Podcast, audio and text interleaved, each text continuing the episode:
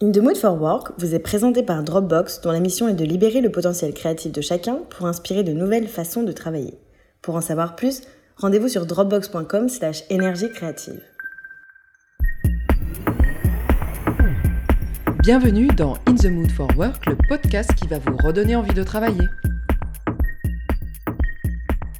Aujourd'hui, nous allons parler des réunions de travail dans ce nouvel épisode de In the Mood for Work, le podcast qui vous redonne du temps pour respirer et prendre plus de plaisir au travail. Aujourd'hui, les réunions prennent de plus en plus de temps, en particulier pour les cadres. Michel, pouvez-vous imaginer votre journée de travail sans la moindre réunion? Pas vraiment, Rachel. En fait, je n'y ai jamais vraiment pensé. Les réunions semblent incontournables pour échanger entre collègues et pour prendre des décisions collectives. Et pourtant, certaines entreprises osent les supprimer complètement.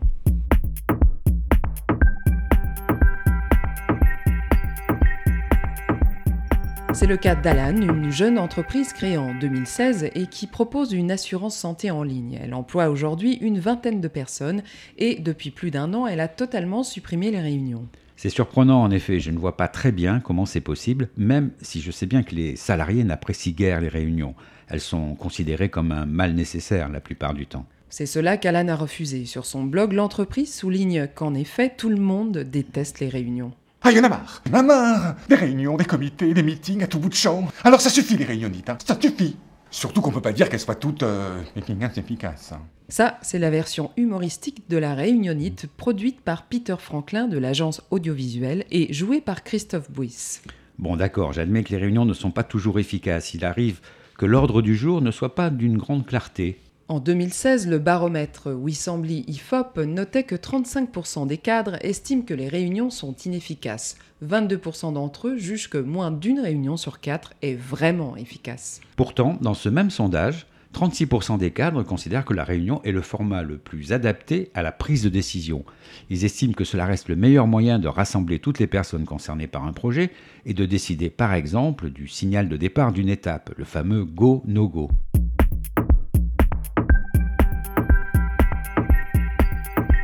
Cela montre que les réunions restent bien enracinées dans les habitudes, pour preuve leur nombre. Le même sondage Wissambly IFOP de 2016 montrait que chaque année, les cadres passent en moyenne 24 jours en réunion, soit près de 5 semaines. Impressionnant, les réunions prennent autant de temps que les vacances. C'est dû à leur nombre bien entendu, mais aussi à leur durée.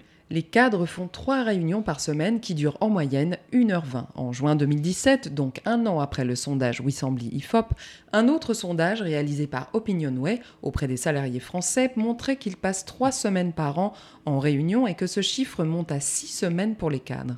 Cela paraît beaucoup, sauf si c'est vraiment utile. Eh bien, c'est là que le bas blesse, car à peine plus de la moitié, c'est-à-dire 52% des salariés interrogés par Opinionway, estiment que les réunions sont productives. Cela explique que les participants en profitent pour se livrer à d'autres activités.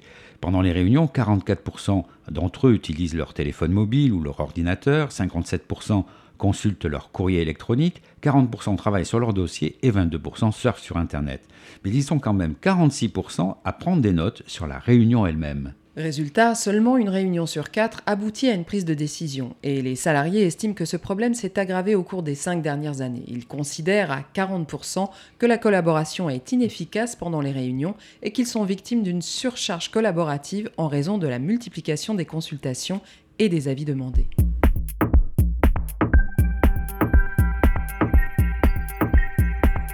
Ce qui semble évident face à de tels sondages, c'est que les réunions sont trop nombreuses et qu'elles durent trop longtemps. Tout semble à revoir en effet. Parmi les principaux défauts des réunions, on trouve leur ordre du jour qui n'est pas assez clair ou le nombre de participants qui, lui, est trop élevé. Côté durée, il semble que 45 minutes serait l'optimum. Certains experts plaident même pour 30 minutes. On est loin de la moyenne observée de 1h20. Une réunion, cela se prépare. Il faut un véritable agenda avec des points précis et un animateur qui dirige les débats. On peut aussi opter pour la réunion debout, une idée appuyée par bon nombre de chefs d'entreprise comme Richard Branson, Steve Jobs ou Mark Zuckerberg. Une étude qui remonte à 1999 et publiée dans The Journal of Applied Psychology montre que les réunions assises sont 34% plus longues. On peut donc améliorer les réunions. Il suffirait par ailleurs d'interdire les téléphones mobiles pour gagner en attention et sans doute en efficacité.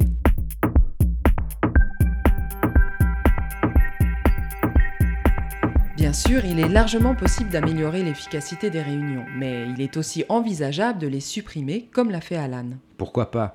Mais dans ce cas, par quoi peut-on les remplacer? Il faut quand même continuer à échanger, à se mettre d'accord, à communiquer. Prenons l'exemple du téléphone. Aujourd'hui, on se téléphone moins souvent qu'auparavant et je suis sûr que vous savez pourquoi. Eh bien, c'est à cause des, des SMS, des courriers électroniques, j'imagine.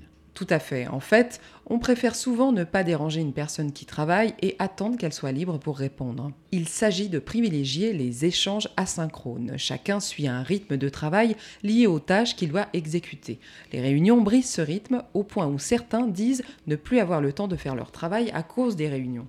Un comble, en effet, encore faut-il des outils pour remplacer les réunions par cette communication asynchrone, comme vous dites. Tout à fait, et ces outils existent aujourd'hui. Ils sont très bien utilisés par une entreprise créée en 2010, 360 Learning, qui emploie 60 salariés. L'émission Complément d'enquête diffusée en décembre 2017 sur France 2 est allée l'interroger, et voici ce qu'elle a répondu. Donc là, ce qu'on voit, c'est une réunion silencieuse. Exactement, entre 10 personnes. En ce moment, on travaille sur euh, un salon qui va se tenir en janvier.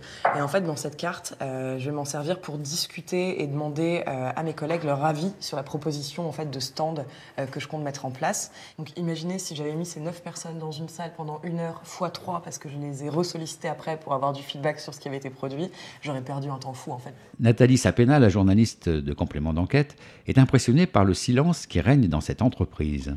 Oui, et ce silence est synonyme de travail. On est loin du brouhaha que l'on peut imaginer dans une telle start-up où la moyenne d'âge des salariés est de 27 ans.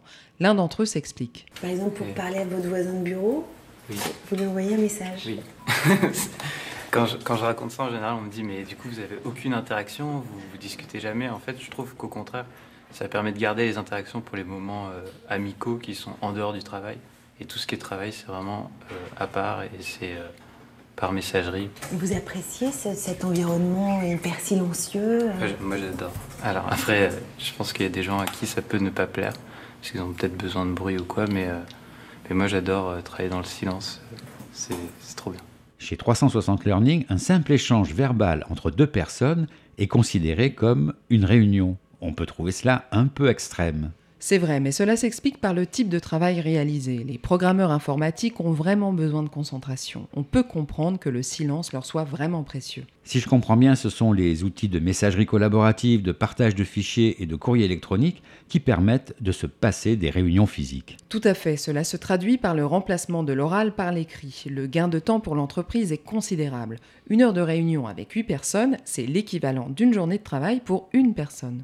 Ce gain de temps se double donc d'une efficacité supérieure. Chacun peut interagir avec le groupe au moment où cela ne perturbe pas son travail. Oui, et les interventions par écrit dans la discussion sont souvent plus réfléchies, plus nuancées, comme on le note chez Alan. Plus question de joute verbale ni de concours d'éloquence pendant les réunions. Cela va manquer à certains. Mais d'autres, moins à l'aise à l'oral, pourront s'exprimer plus librement et leur avis peut se révéler aussi intéressant.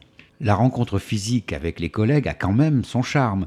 C'est important de discuter de vive voix, cela permet de mieux se connaître. Chez Alan, comme chez 360 Learning d'ailleurs, les salariés continuent à se rencontrer pour la pause café, le déjeuner ou des team drinks, voire des soirées à thème et des karaokés. Autant d'occasions d'apprendre à se connaître bien mieux qu'en réunion de travail. Bon Rachel, vous m'avez convaincu. Les sondages que nous avons cités montrent que les entreprises pourraient au moins diviser par deux le nombre des réunions qu'elles organisent. L'expérience de celles qui ont supprimé totalement les réunions pourrait inspirer celles qui en font beaucoup trop. Moins de réunions, c'est plus de temps de travail efficace dans la journée et moins de risques de devoir continuer à travailler chez soi. De quoi mieux appliquer le droit à la déconnexion dont nous avons parlé dans ce podcast.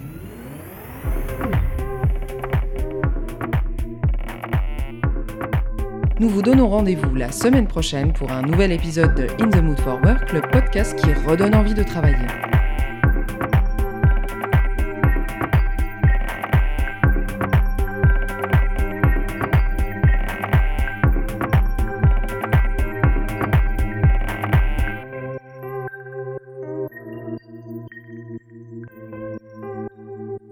Retrouvez le prochain épisode de In the Mood for Work sur www.slate.fr/podcast.